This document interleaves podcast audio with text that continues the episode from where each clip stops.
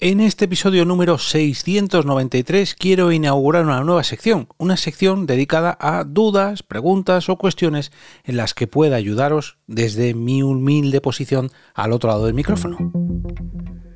Te damos la bienvenida al otro lado del micrófono. Al otro lado del micrófono. Un proyecto de Jorge Marín Nieto, en el que encontrarás tu ración diaria de metapodcasting con noticias, eventos, herramientas o episodios de opinión en apenas 10 minutos.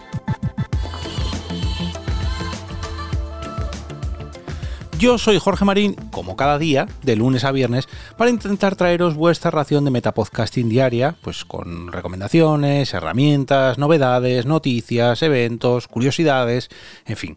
Eh, si no sabéis de lo que os hablo, os recomiendo tirar para atrás en los más de 690 capítulos que llevo ya. Hace unos cuantos días, eh, concretamente el 2 de enero, según estrenamos el año, una persona me escribió, ahora os comentaré quién ha sido y el mensaje que me transmitió, para preguntarme una duda respecto a, bueno, en este caso fue una cuestión técnica, pero no es la primera vez que alguien acude a mí pues para intentar recibir un, pequeño soporte, un pequeño, para echar una manilla en algo referente a bien la edición de audio, o bien con el hardware para su podcast, o bien con algún aspecto técnico de su podcast.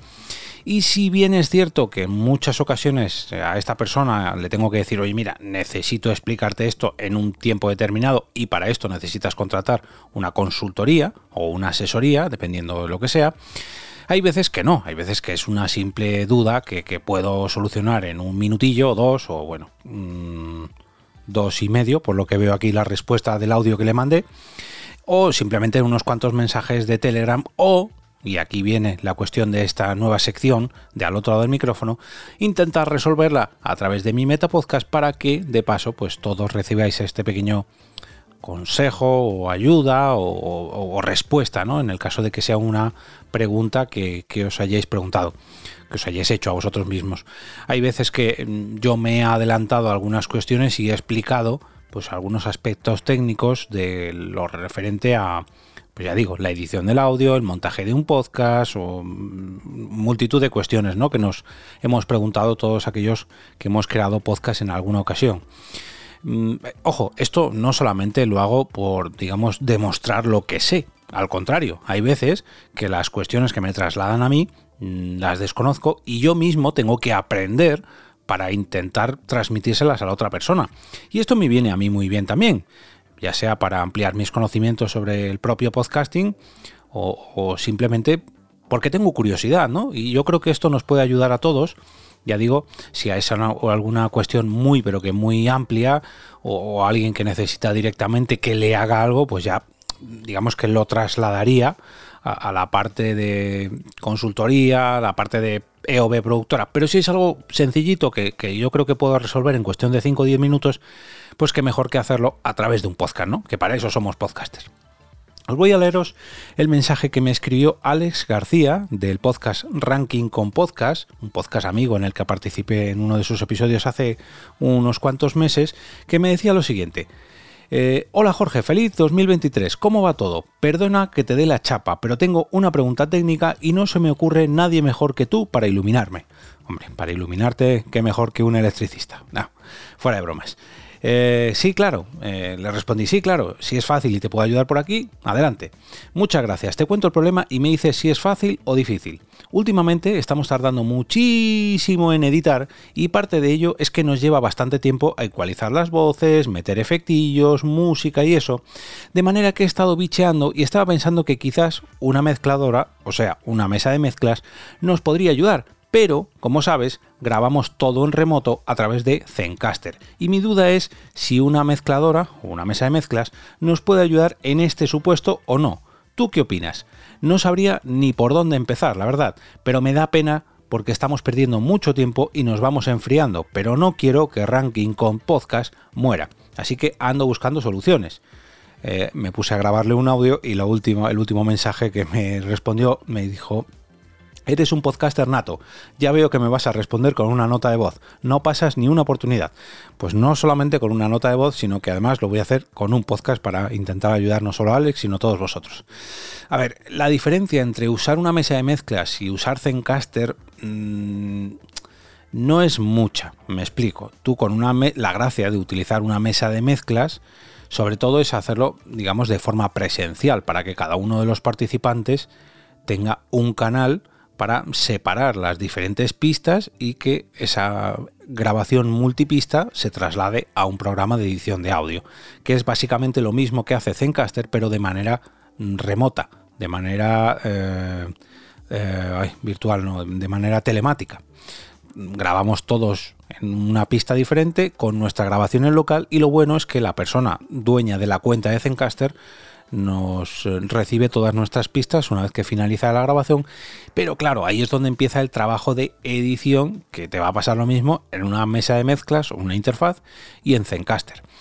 Lo que yo le dije es que la solución a su problema es que grabaran ya no sé si en directo o en falso directo, pero para eso, más que una mesa de mezclas, debería utilizar una interfaz, ya sea una interfaz analógica, un aparato físico, véase la, la, Rodecaster que estoy tocando yo ahora mismo, véase la Xenix 302 USB o véase una interfaz eh, virtual, mm, véase Voice Meter, véase, ahí no me conozco el nombre, Caster para Mac, no sé, ahí véase OBS, con OBS también lo puedes hacer, mm, utilizando el propio Windows puedes hacer ahí un apaño, lo más fácil, lo más sencillo también lo más caro, lógicamente, es comprarse un aparato que te haga este trabajo.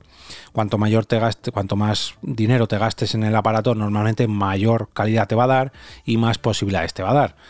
Pero realmente, por la pregunta que me comentaba Alex, entre grabar en Zencaster y grabar con una mesa de mezclas, cuando encima lo estás haciendo de manera telemática, pues no hay mucha diferencia. La diferencia estaría en grabar este podcast, grabar Ranking Code Ranking Kong, perdón, en un formato de directo, en formato falso directo, ¿no? De tal manera que todos tirarían las músicas, las sintonías y, no tendrías la posibilidad, digamos, a equivocarte porque ya lo estarías grabando todo. Luego se puede editar, esto no está escrito a fuego, ¿no? Pero la gracia de eso es que una vez tú grabas el programa ya se queda grabado y no tienes ni que editar, ni que a lo mejor tienes que arreglar algunas voces porque bueno, pues un arreglillo siempre viene bien, ¿no? Yo, en mi caso, con Porque Podcast ya los grabo todos en directo, en parte porque tengo la Rodecaster y, y me gusta juguetear con ella en directo, y en parte porque además la Rodecaster me permite separar los diferentes canales. Por un lado estoy yo, por otro lado están los compañeros que me acompañan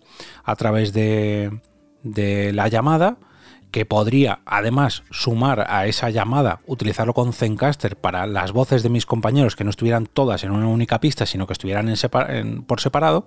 Esto a lo mejor lo hago así la próxima vez.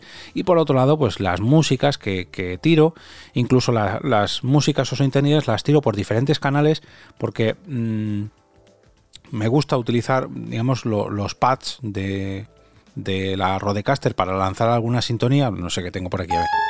Bueno, eso no es una de las nuestras, pero la del café, que pongo muchas veces, la del eh, Carmen hablando del, del coffee.